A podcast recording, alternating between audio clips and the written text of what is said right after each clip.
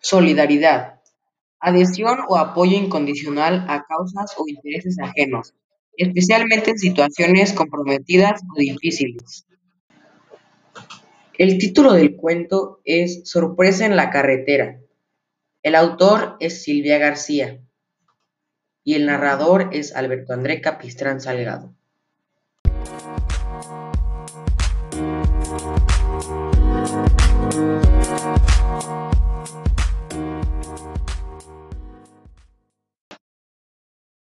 Aunque siempre sin hacer el tonto, Daniel se pasaba los viajes en coche cantando, jugando a acertijos y disfrutando el paisaje.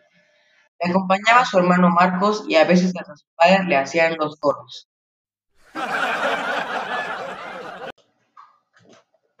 Un día de otoño, mientras viajaban desde la ciudad al pueblo y su madre conducía, de pronto el coche se detuvo de forma brusca.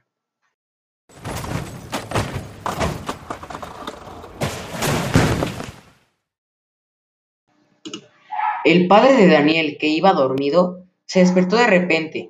La madre gritó muy asustada. ¡Oh, no! ¡He atropellado algo!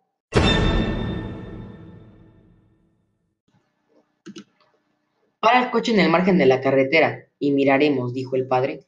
Por precaución, se bajaron solo los adultos tras haberse puesto a los chalecos reflectantes. Al momento, vieron un conejo de tamaño mediano tendido entre los matorrales. Sin pensárselo dos veces, fueron a por una manta al coche y se llevaron al conejo al veterinario.